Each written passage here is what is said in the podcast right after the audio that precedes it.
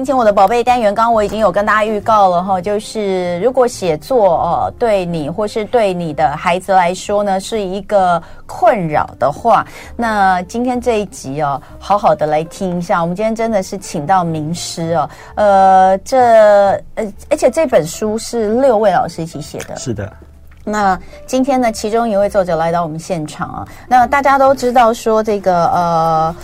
呃，要要讲学霸，前阵我们不是才才聊了吗？就是那个兰芬来来我们节目上聊，他出了一本书，写这那些学霸教会我的事。因为主要是兰芬自己的两个孩子双胞胎，一个读建中，一个读北女嘛，所以呢，他就趁着孩子这三年时间呢，呃，就写了蛮多呃建中跟北女孩子的故事，让大家看一看，然后集结成书。那大家都在讨论这些建中的孩子，或是他们的父母亲哦。但是呢，你有没有想到，就是哎，如果能够给建中的老师教一教，哈，北女的老师教一教，是不是也是一种人生很特别的体验呢？有啦，我有体验过三年。今天在现场的这这一位，就是建中的建国中学的呃国文老师，历史历史老师，历史老师，你们有六位老师是。分别属呃，就是呃有有一位国文、英文、英文。呃，然后历史对，呃，化学、生物，嗯，那还有一位是辅导辅导老师，太有趣了，嗯嗯，通通是不不一样的，呃，都不同科，不同科。是。一起来教大家论证写作，刻意安排的，刻意安排。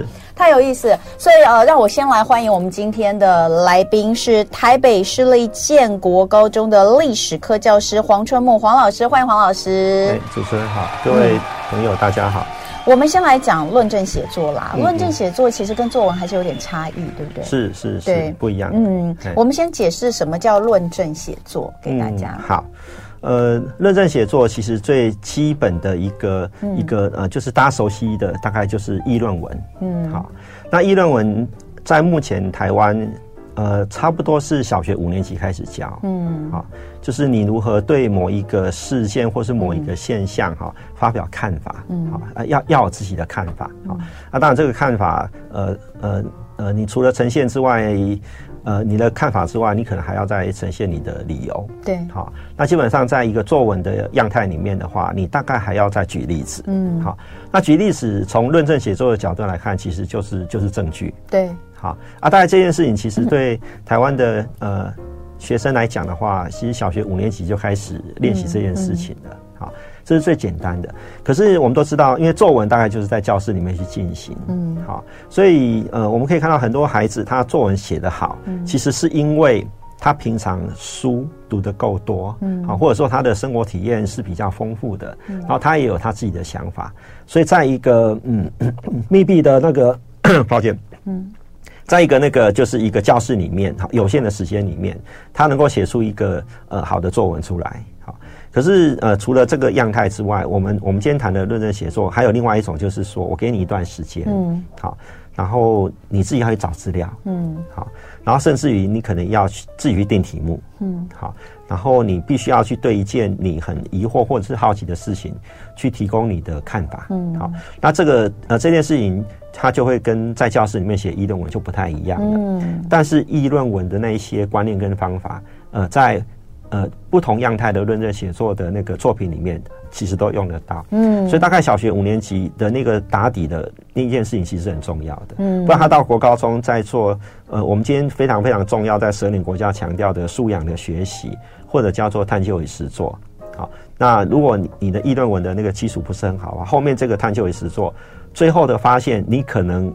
很难做一个清晰的表述，嗯，那这样的话其实就会受到很多的限制，所以我们大概就会认为说，这件事情其实其实是要从至少从小学五年级到高中三年级，嗯，要一起去看，一起去做规划，嗯，所以这本书小学五年级就可以开始看了吗？嗯，可能比较没有办法，可能看不太、呃、大概要从可能是呃八年级九年级以后，嗯，好，我要讲哈，就是呃，刚老师讲这个，我我我自己。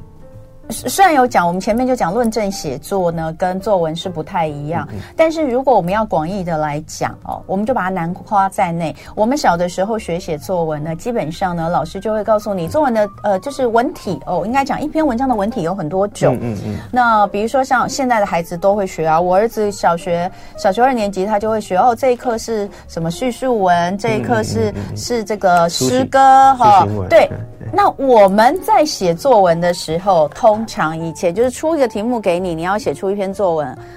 呃，到后期可能到国高中的时候，简单两种就是议论文或是抒情文，论说文或是抒情文，比较常见。我为什么要这样讲哦？因为呢，我。我我不知道大家觉得，我们就简单，我们先简单，因为我很怕大家听到论证写作吓死，赶快转台哈、嗯嗯嗯。没有，没有要你什么写论文或干嘛，不是，我们就讲最简单。你想一下，你小时候写作文，你觉得写哪一种作文时候让你觉得最痛苦？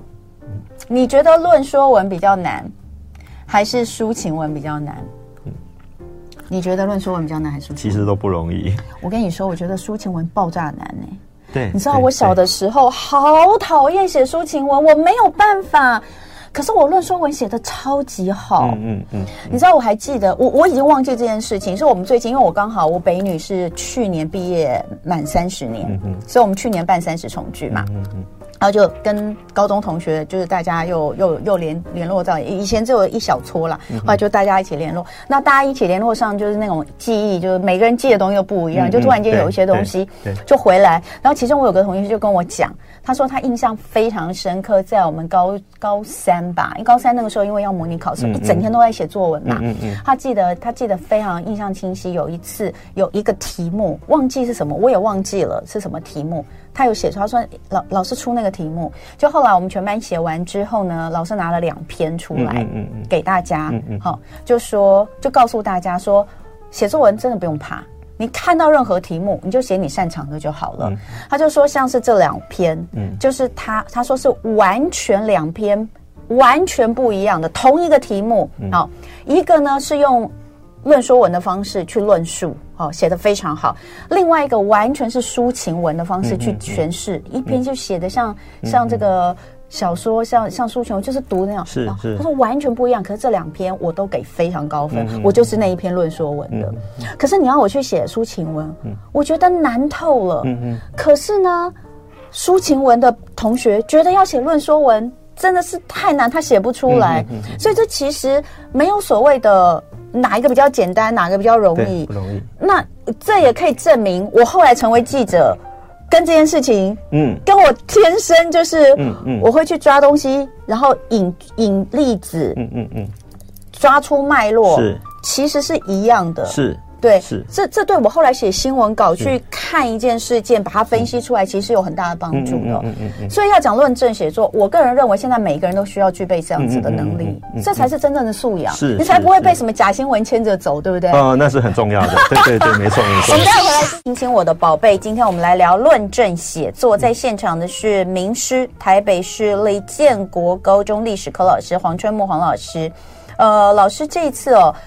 召集到六位，包括他在内，哈，建中的老师，不同科别，那撰写这本论证写作，这是天下，这是天下杂志出出版的，哈，呃，我我把我把这个封面念给你们听，让你们知道他他希望得达到的目的是什么。但是等一下时间，我要交给这个黄老师来讲一下，到底为什么要出这本书，以及这本书里面，呃，要告诉大家，或是你从里面可以学到什么。这个是最强专题报告，小论文写作技巧，用文字精炼思考，精准表达观点。好，我觉得后面这两句其实是任何人都需要，因为我常常觉得现在我看到很多东西，我都觉得啊，这个就是我们常看完之后会说，哎，重点在哪里？其实就是这个就是教你重点在哪里哈。那呃，刚刚有讲到你特别，我说为什么会跨这么多科别？嗯嗯，你说这特别特别安排的，为什么？嗯。好，呃，我我呃，主持人提到这一点哈，我就稍微说明一下。其实当初会呃找几位好伙伴一起写这写这样一本书，呃，其实就我来讲有两个目的哈。那第一个目的是因为，其实我后来发现，我们大部分的科目的老师其实都会改学生的报告。嗯。那我们每次改学生报告的时候呢，都很痛苦。啊，原因就 是因为，我我举几个常见的例子啊，呃呃，大概将近一千个字，就是一段，嗯，没有分段，没有分段，好，然后再来的话就是没有正确使用标点符号，嗯，好，或者是说它的那个呃那个呃上下句子之间呢，没有我们所谓的呃信号字，或或者说大家可能比较常听到是呃转折词或者是连接词。好，嗯，那因为没有这个信号字，没有一个信号，所以你不晓得前面一句跟后面一句的关系是什么啊？比如我举个例子，如果如果学生会用“与其怎么样，不如怎么样”，嗯，那我们大家就知道说，哎、欸，其实作者想要强调的是后面那一句话。对，好，那如果如果学生会用“然而”，嗯，那我们就知道说，其实前面一句话跟后面一句话的意思会开始不一样的，好，甚至搞不好是对立的，好，所以。呃，学生如果不会用这些信号字的话，嗯、我我们在看学生的那个报告的过程中，其实就不太清楚他的逻辑。对，好，嗯，那所以呢，我们在改学生的那个报告的时候，其实呃，普遍老师们都蛮痛苦的。嗯，好，其实学生有想法，可是他们不太会透过文字的表述去把这个想法很精准、清晰的呈现出来。老师，那你觉得是他们的文字能力？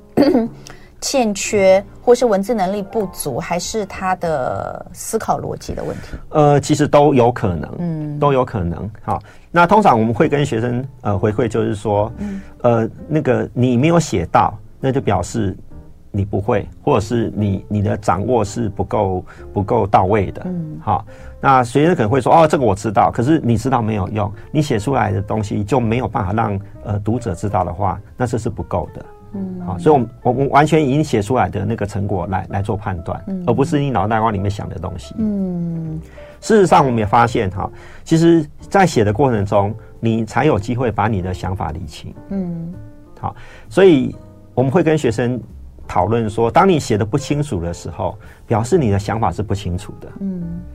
好，所以才会才会你才会写成这样子嘛。好，因为照道理那些那个写作的观念跟技巧，其实就我们刚刚提到，其实从小学五年级来，其实你应该都知道了嘛。对啊。好，所以就会变成有可能是什么样？就学生呃忘记了，或他轻忽这件事情。好，那可能原因太多了。好啊，但是我们但是重点在哪里？我们在改学生的作业的时候，我们就很痛苦。所以，我们我们大家都有一个心得，就是我们一定是上辈子做了什么坏事，嗯，所以这辈子才会来改学生这种作业。好。好，那这个抱怨是跨科的，每一科老师他就会在抱怨这件事情。所以有一天，我就跟你们教的是建中了耶。呃，因此我们可以推论，这个痛苦绝对不是只有本校的老师痛苦，还是你们对孩子有太高的期待？呃，没有没有没有，我们不敢不敢，我们只要有分段啊，要有连接词啊，要正确使用标点符号啊。这个这个这个有很难吗？我跟你讲，正确使用标点符号这件事，我现在也是觉得很难受。我常常在，可能因为我们就是对，因为我们自己是对新老派的新闻工作者啦，我都已经说我是老派新闻工作者，我们对这个其实要求还是蛮蛮多的。不过现在其实你看很多网络新闻也是看的，你知道我也我刚刚离开这个圈子的时候，我会受不了，我会把他们的那个新闻就是写出来新闻，然后我会把它把它那个直接截图下来，然后批注。就是这里怎么这个怎么会这样用呢？你这个前后逻辑根本就不对啊！我们感觉是一样的。对，就是对，所以呃，我我觉得可能跟现在现在不管是网络世代等等，可能原因都有。所以你们希望其实不管怎么讲，刚刚有讲各个科，而且很有趣哦，因为老师刚刚有说到好多科嘛，英文。里面有一篇是在讲英文的论证写作啊，这个其实对于英文作文非常的有 非常有帮助，非常有帮助。我有大概看一下，我觉得那个非常有帮助，而且它其实已经帮你就是抓出了一些你你能够使用的关键词，没错，没错，就是您刚刚所讲的那个信号字。这小小一篇呢、欸，那篇英文论证其实不多，是就小小一篇，但是我觉得非常有帮助，对于英文写作来说。嗯嗯嗯、现在还有英文作文吗？有考试还是有，有，而且考的就是主持人刚刚讲的那一种，他给你一些呃讯息，对，然后你要去做呃就是描述，然后要做回馈批判，然后要做形式。对，像英文作文是这样子了。对啊，所以所以。而且，就我我要讲，我要特特别讲，就是篇幅占的不多，但是很有帮助。然后后面还有统计。啊，你你刚刚说有化学老师，呃，化学老师他写的那一篇，对，呃，就是从实验报告，对。一直到小论文。嗯、其实实验报告就是一个论证写作，嗯、可是其实学生们在写实验报告的时候，那个可能小看的实验报告，在这里面可能产生了那一种呃思考练习的那、嗯、那样的一个一个效果。嗯，嗯这些东西我觉得呃，因因为我自己不是离组的哈，那我们可能不太会有这种要写这种实验报告东西。嗯嗯嗯，但是我说真的，这些能力，呃，你。它其实应该是我我认为这是展现在各个科别才对了，对，就是说你如果能够抓出重点，然后你知道要怎么样清楚的写出哦，写出呃整个过程啊，到最后结论啊，前面的话小总结等等的这些东西，其实应该对你任何一个科别，然后到你呃大学是。的学习是。啊，我觉得应该是非常非常有帮助，甚至进入职场，进入职场对，所以你看像那个呃，我我们的好朋友叶秉成老师整天都在教。简报，简报的重要性哦。嗯、简报这件事情，其实就是来自于你如果能够把论证这件事情做好的话，很重要。那我们就来看，呃，你们去判断这个论证写作到底写的好不好的评判标准有哪些？啊、其实呃。我我们不想把这件事情搞得太复杂太难，好、嗯，因为那个可能是大学以后的事情。那因为我们的目标目标的呃那个读者是那个就是大概是高中生，甚至到那个就是八年级九年级的学生，好，所以我们不想弄得太复杂。其实最简单来讲，一个好的论证，呃，第一件事情就是你必须要有清楚的主张，要清楚的主张，好，你不能让让那个我们看完之后不就不晓得到底。你你是支持还是反对？你是同意还是不同意？其实你要有一个清清支呃很清楚的主张，好。但是只有主张那是不够的，你还要提供另外两个东西来来那个就是支持你的主张。那两个东西，一个叫做呃那个就是论点，嗯，好。那论点当然最重要就是你你的理由要充分，好，要有逻辑。那另外一个东西就是叫做证据。好，你的证据要明确，好，要能够有那个说服力，那叫证据。那一个有呃论点跟证据支持的主张，它基本上才是呃才是一个有用的主张。嗯，好，那当然，因为有的清楚的啊、呃，就是论点跟呃跟证据的话，它才会形成一个很明确的结论。嗯，所以通常我们会要学生写的东西，简单讲就是。你你最好能够在第一段、第二段就能够把你的主张很清楚的呈现出来。嗯、那接下来那个文章大部分的那个篇幅就是在呈现你的呃论点跟证据。嗯，好，然后最后当然最后一段你当然要有一个结论。嗯，好，啊，这个结论必须要跟你前面的那个主张的宣称、嗯、啊，当然它在逻辑上、论点上要一致。嗯，好，那这就是我们在看待一个一个那个呃最基本的论证作品的一个要求，嗯，好，那通常我们就会跟学生讲说，当你在做一个论证写作的时候，其实你就是准备用理由跟证据来说服你的读者，嗯，而这个第一个读者其实就是老师，嗯，好，所以我们通常会把老师自己当做是一个读者，好，一个有有这样一个呃，就是机会去读学生作品的第一个读者，嗯。那你总要说服我们这件事情，嗯，好，所以大概我们就会跟学生做这样的沟通。啊。你是作者，我是读者，你要想办法让我读得懂。然后通常我们就会跟学生讲说，如果你今天去读一篇文章，你读不懂，你不要难过，那是作者的问题。然后学生就很高兴，好，读不懂是作者的问题。我说，那你们不要高兴太早啊，你们写的东西也一样，要让我们这个读者能够读得懂。大概我们就会跟学生这样的沟通。那这个沟通过程中，也另外有一个很重要意思，就是说。身为一个作者，你必须要有沟通的诚意。嗯，好，那在一个论证写作的的那个的这样一个范畴里面，你的沟通诚意就来自于你要有充分的理由跟呃跟精确的证据。嗯，那这件事情其实就刚呃主任提到的，今天在这样一个各种的讯息哈那个交错，甚至有很多的假讯息的这样一个状态底下，讯息的部分其实就是你要用呃就是理由跟那个证据来检核这个讯息到底。是真的还是假的，或者说他有没有说服力？嗯、那我觉得这这件事情，如果延伸来看的话，其实它不不是只有在课堂上的一个练习，或者是考试考高分，嗯、它其实也是我们面对呃这样一个科技发展的一个一个一个环境底下，呃呃，如何成为一个好的工作者或是一个好的公民，我觉得很重要的一个素养。嗯。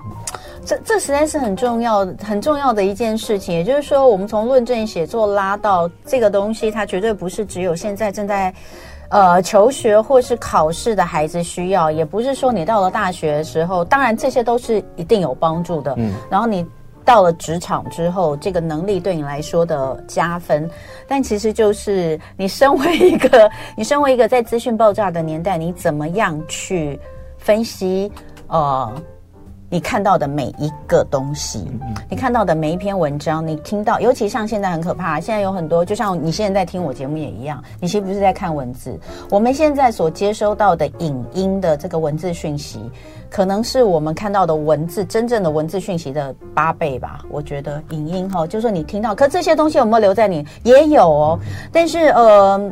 你怎么去解读它？你可能都只记得一部分哦。那刚刚有讲到论证，你你你要你要引你要引出一些例子跟证据。我觉得这个很重要的一点就是前面一开始黄老师就有讲，你书要看的够多。嗯，这我觉得也是现在另外一个比较困难。嗯，你知道我们以前其实那些书的来源都很固定。嗯嗯，老师，你知道我的意思吗？我懂，我懂。我们就是你知道就看啊，反正伟人传记就是那一套，然后然后什么历史故事啊，就按照朝代来就一套，西洋史也是一套，然后那些那些呃古文的哈古文的书也就是那么一套。嗯，所以我们我不知道是不是因为这样，所以我们能够记的东西记得比较确精确。嗯，但是现在。资讯来源太多，太多。然后就像我讲的，很多并不是我我我直接从书上看来，嗯嗯、我可能是听到，嗯、我可能看影片得到这个讯息。那这个第一个，这个讯息的呃可信度有多高？嗯、第二个，你记得的有多清楚？这件事情你能够把它转化成文字来支持你的论证写作的立场吗？我觉得这其实是我想到的另外一个点。嗯、这是我们在、嗯、呃。进行论证写作的时候很重要的哈，我可能要稍微讲一下背景，说，就我们这本书会会出现是后面。呃，因为呃建建国中学在那个一百零五年、一百零六学年度的时候，呃，知道那个就是十二年国教的一个发展的走向，嗯、所以当时呃我就被呃学校委托，就是要组成一个社群，嗯，来发展呃相对应的课程。好，所以我们大概在呃一百零五、一百零六、一百零七这个课程就发展出来了。嗯、好，那一百零八我们就变成是所有高一新生。都要接受这样的一个练习哦，所有高一新生，好，所以那个在这情况底下，那个我我们我们当时是多数的老师认为这件事情是非常非常重要的，对对。而比较麻烦的是，这样的一件事情，我们没办法在各科现有的课程里面去教，因为课纲。要我们教的知识内容已经太多了，太多了。好，我们先休息一下，但是直播会继续哦，哈。今天礼拜二，亲亲我的宝贝单元真的聊得太开心了。我们现场请到的是台北市立建国高中历史课教师黄春木黄老师，来跟大家聊聊论证写作。这是一本呃六位建中跨科目的老师一起共同出的一本书。那讲到论证写作，大家可能呃第一个想到论说文是不是哦？这确实一部分是哈，但是这里面，因为我刚刚说了跨科别哦，他其实想要让大家理解的就是说，这种呃论证的能力哦，呃，它其实是展现在如果以就学时来说，每一科都用得到，包括像是我们说的英文的写作哈，然后这个。报告的缴交哦，这些全部都在内。然后呢，到后期你可能呃，不管是大学或是出社会都很重要。另一方面，就是对我们现在所说的阅读素养，以及你在接收这么多的讯息时，你如何去分辨哪些讯息是对是错，或者是你综合了很多讯息之后。能够提出你自己的观点，这件事情其实是非常重要，而大家普遍欠缺这样的能力。我们要从哪里开始？我们其实就要回到论证写作这个基础。那呃，老师刚刚有讲到，就是他们其实在呃一零八课纲要开始之前，在一百零五年、一百零六年的时候，就开设了相关的课程。嗯嗯嗯。到一百零八年，他就成为了建中高一进来，每个孩子都要必修，叫做什么？呃，专题写作与表达。专题写作与表达，我刚刚才听老师说，因为我后来在刚刚这个呃广告的这段时间，老师讲的非常详细，我觉得这门课真是太重要了哈。嗯、你说在这个课里面，你们教了孩子哪些东西？哦，呃，其实其实这门课我们在一零六一零七的时候是用对呃选修的方式来做类类似一个实验。好，嗯、所以基本上建中为的一零八课纲期，我们已经准备了大概三年，嗯，好，来让那个就是整个学校的那个就是课程，好，开始往一零八课纲，呃，那一种强调素养学习，好，或者是说那个思辨探究的这样的一个一个方向，我们我们希望能够去实践它。那这门课，呃，其实我们在一零六开始试教的时候，其实我们那时候就发现一些问题，嗯，那那那个问题就是就是我们刚刚提到的，就是我们的高一新生，嗯，好，那个就是他们在进行相关的这个，呃，那个呃。他们的想法呈现的时候呢，其实是呃呈现的是很不逻辑的，好，或者是我们刚刚提到那些比较所谓的低级错误哈，比如说没有分段，没有用信号字，然后那个标点符号乱打，嗯，那让老师们在阅读他们的那个作业的时候，其实不太清楚他们到底想要表达什么事情，好。那这件事情，我们大概就是呃，开始针对这些问题啊，就是我们当老师的，其实也不要去抱怨，或者说直接把学生打一个很低的分数啊。其实老师的责任应该不在这里，而是应该呃去了解学生的问题出在哪里，好，然后我们能够找出相对应的对策。那这就是我们到一零八课刚刚一个全校必修课的一个很重要的一个基础。那在这门课里面，我们大概学生一进来，我们要做的第一件事情。其实是呃，去检核学生的阅读理解能力。嗯，好，因为我们刚刚提到这是一个资讯爆炸的时代，嗯，所以学生能不能又快又好的去辨识他所接收到的这些讯息，嗯，好，然后充分的掌握呃这个讯息的那个呃作者他到底想要讲什么事情啊，这叫做阅读理解。好，阅读理解简单讲就是说，你能够很清楚的把作者的呃那个立场、理由。证据都能够抓到，嗯，好，这是最基本的。那但是阅读理解只是第一步，接下来是什么？批判思考，嗯，就是你既然已经抓到作者的那个论述的这些内容跟重点，那你同意还是不同意？嗯，你同意不同意？那你的理由是什么？这就是批判思考。那这这两件事情其实一件事情。嗯，我们在我们的课里面，我们把它叫做批判式的阅读。嗯，那批判式的阅读其实是一个主动的阅读，是一个跟文本。进行对话的那个阅读，好，那这个在这个过程中你要进行思辨，好，那这个部分是我们希望在那个大概是呃呃，就是九月开学后呢大概一个半月到两个月之间，嗯，这件事情要搞定，嗯，好，因为如果学生能够接收讯息啊，能够进行呃一个恰当的思辨，好，那接下来我们才有可能要学生去透过资料库查找资料。因为前面的那个阅读理解的练习，一开始是呃老老师提供文本的，嗯、我我们会去提供一些文本，让学生去做阅读理解跟批判思考，好，然后再教学生如何使用资料库。接下来就是学生要自己按照老师提供的这些呃那个论证论证思考的那样的一个方式，以及资料库运用的这个方法去找资料进来。嗯，好，那这啊然后接下来你就要用同样的方法去检核，那你这些资料到底你。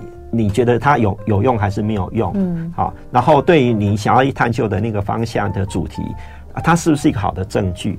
它能够能不能提供一些好的那个参考的这些呃论点，然后让你能够来引用？好，那引用的时候呢，你应该怎么样正确去表述那些引用的资讯，嗯、以免变成是所谓的抄袭？嗯，这件事情啊、呃，这些事情我们大概在呃那个开学后两个月，我们要让学生能够建立基本的观念。嗯。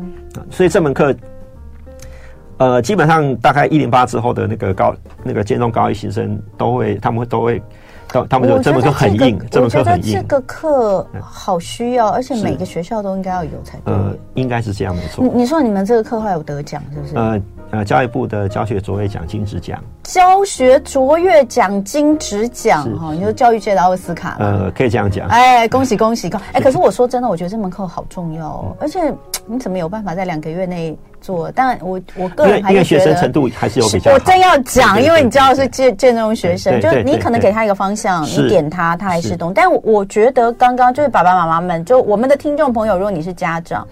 你大概知道老师们在做些什么事情哈？那当然，你说我刚刚其实有在思考，我也想要让我的孩子这样做，可是没有用，因为我的孩子不会听我的。哎，你你你知道我的意思，就是说我们可能知道可以怎么去做，但是呃，事实上老师刚刚讲的很多东西，在小学的现在，比如说小学一二年级、三四年级在学短文写作的时候，他们其实是一样的，一样的道理。他给你一篇文章。要你去抓出关键字、优美的字句，作者想要表达的意思是什么？那你觉得除了作者讲的这些之外，还有什么是你觉得也想到可以这样子的？这不就是这个吗？道理是一样的，道理是一样的，只是那是初阶。嗯嗯嗯。但是如果我们连初阶这个都没学好的话，那真的可能到后面你就对你来说更加困难。好，好，所以呃，刚刚我请黄老师花了一点时间，因为《论证写作》这本书其实是他们刚刚所说的。这门课的后端。你必须要先把前面那些功夫基本功做好，你才有可能进入到论证写作，能够展现出一个很好的一个作品的这个阶段嘛。所以我必须要让大家知道前面必须要做些什么事。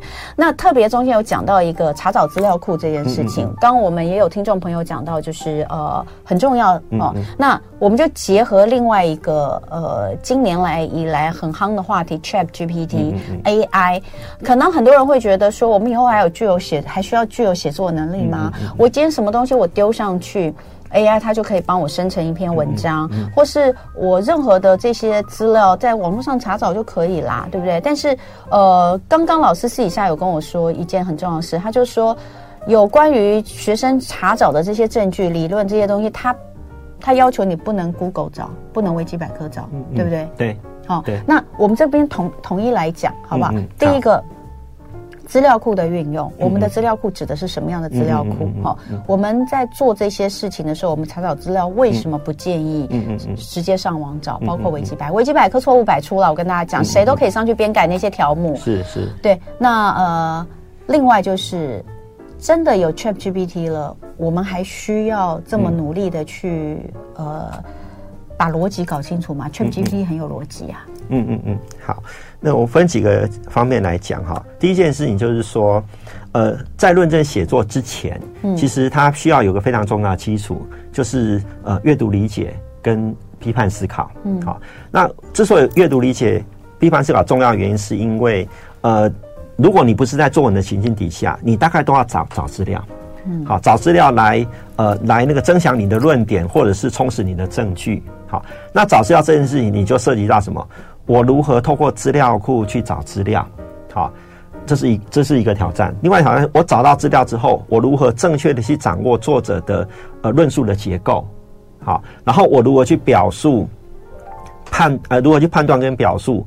呃，这呃我查查到这笔资料，那个是呃有用还是没有用？好，那有用当然我就会用到我的那个报告里面来，没有用我我当然就要就要放弃。好，那你如果去判断这件事情，好，那那其实就是批判思考啊。所以那个呃，在论证写作之前，我们大概至至少你要有两件事情要要要要能够呃具备一一件事情就是呃阅读理解跟批判思考的能力。其实这件事情大概从我啊我还是要讲，其实从小学五年级之后，其实这这两个东西哈，阅读理解跟批判思考，其实一直都在练习。好，而且不是只有语文课在练习，包括社会科、包括自然科，其实都在练习这件事情。可是呢，可是可能我们过去长久以来哈，可能大家比较关心的是知识内容，所以那个，所以老师们在赶课过程中，这些能力就会变成是很快带过去，或者是呢，就会或或者是有意无意间稍微稍微透露一下，可是他不是很有系统。那厉害的学生就抓到了，那可是多数学生可能抓不到。好，然后他就到了高中了。好，那到了高中之后，当然我我我们如果要让学生能够有一个好的那个论述写作，那那当然前面这件事情我们要回来补。好，那论证写作这件事情，其实在目前呃的学测或者是分科测验，它太重要了。嗯，好，那这个以后我们有机会再说。好，好，那那在那个呃资料库的那个部分的话，呃，大致上目前呃我们可以用那个就是呃呃。呃我们如果在 Google 的过程中，其实我会建议大家，呃，你不要直接把那个关键字放在 Google 搜寻列，嗯，你应该是先进入到那个资料库的名称啊。哦嗯、那有些其实目前我们台湾有非常多的那个呃，就是呃知识工作者，好、哦，包括学者专家或者是研究生，其实他们基于某一些呃知识推广的使命，其实他们呃建立许多的科普网站。好，那这些科普网站呃有很多的文章，其实你是可以很自由的去取阅的，不需要付费。好，譬如说像泛科学，嗯，好，或者是像那个科学发展，嗯，好，那那个科学人，好，那或者是说像那个呃换日线，换日线，好。啊，或者是像天下远见啊，商业周刊啊，其实他们或者是像，如果以学科来讲，像我最熟悉的像呃历史学伽马点，嗯，好，或者是像那个呃呃呃菜市场政治学，嗯，啊巷子口社会学，其实有我们有非常非常多的科普网站，好，那这些网站有一些有一些可能。你你可以，你可能要付费，有些可能是不用的，好、嗯、啊。另外一种就是那个呃，就是资料库。那当然，我们都知道，目前大概华文最大的资料库可能就是华裔线上，嗯，好。那这些都是可以运用的，好、嗯。那还有像国家图书馆，像那个呃那个就是学位论文的索引，你只要在国家图书馆注册，大致上那个那个阅读的权限就会就会非常的非常非常的那个就是啊、嗯呃、就是非常广，嗯，好。那这些东西其实都在找。这些东西都是资料库，我们可以运用的，甚至它甚至它可以不用花钱。嗯，那最后我们提到那个呃，ChatGPT 哈，但我就举一个例子啊，我们有学生就是写了作业之后，他就用 ChatGPT 写，写完之后就交过来了。嗯、那交过来的时候，当然我们一看就就觉得这个东西就看起来就像 ChatGPT 写的哈。那我们就老师就把这个 Chat 把这个学的文章就放到 ChatGPT 那边去问，嗯，然后 ChatGPT 也非常诚实，他就说这应该是他写的。所以其实要抓学生也不是不容易的，也不是很容易容易。我们等一下继续聊哦。今天礼拜二，亲亲我的宝贝单元论证写作，就是台北市立建国高中历史课教师黄春木黄老师呃带来的这一本呃集结了六位建中跨科的这个老师一起来，希望呃带领孩子呃能够更。更有效率的，或者是能够更清楚的表述自己的论述，不管是在报告、在写作，甚至在应付考试上面，其实都能够有更好的呃表现。好、哦，这本书这是天下杂志所出的。那刚刚我们就讲到，现在孩子很很应该很容易就是用 Chat GPT 就交作业，嗯、然后呃黄老师说他们确实在之前有有收到，然后我也是听你讲我才知道，原来 Chat GPT。他不会说谎，你问他说，这是你写的吗？他会说是，呃，他会说应该是我写的，应该是。那那你有试着用不是他写的东西去问他吗？有有有，我们用就是另外是学生真的是自己写的很好的作品，啊、呃，去让 ChatGPT 做一个评估，评估。他说哦，这篇文章写的非常好，哎啊，但应该不是我写的，应该不是我写，所以呃，AI 它就是有一个套路嘛，对不对？是是是，嗯，所以嗯。呃所以有有在讲，就是说，当然很多人就会说，我为什么现在要学作文？嗯，然后呃，或者是说我干嘛要去学这些论证？嗯嗯嗯、如果今天我丢上 AI 的话，它的资料库那么大，嗯嗯嗯，它如果要做一些举证列列举这些东西，它、难道想的会没有我多吗？嗯嗯嗯，我那我为什么要去做这样的练习？呃。基本上，我们目前在跟学生谈这件事，因为我在高二有高二、高三有另外的选修课，嗯，好啊，当然要求就会比我们刚刚提到高一的必修课就高，难难度就更高的。好，那我们在高二、高三跟学生谈呃选修班在跟学生谈这个事情的时候，其实学生后来。呃，大概都会发现说，其实 ChatGPT 其实就是你可以把它想象它是一个功能更强大的 Google Google 搜寻嘛，嗯，好，然后它能够提供你一些呃有有用的资讯，可是这些资讯呢，呃，我我在跟学生讨论过程中，其实我们后来就认为说，其实其实 ChatGPT 给的这个东西，它基本上叫做回应，嗯，或者叫做一种回答，嗯，可是它基本上未必是好的解答。好，所以我们可以利用 ChatGPT 当做是一个有用的工具，尤其在我们呃探究的初期的时候，它是一个让我们呃收集大量的线索或者是启发灵感的一种很好的那个媒介。我们大概是这样去定位它。可是因为那个资料库的限制，其实那个 ChatGPT 它目前能够抓到的资料，可能可能现在是二零二三嘛，它了不起只能抓到二零二二的。哦，是吗？嗯，因为他没办法抓到那么多，好，特别是中文的环境底下限制更多。嗯，因因为中文的那个呃那个时候能够收集到资讯，其实它还是不如英文。嗯，好，就好像我们刚刚提到的那个维基百科，嗯、其实我们会鼓励学生用维基百科去做一个初步的探索。好、嗯、啊，但是我们会跟学生学员讲说，维基百科如果你要用，大概有两个诀窍，第一个是请你看最底下的资料来源。嗯，好，就是你你去透过维基百科给的线索去追原始的资料来源，这第一个。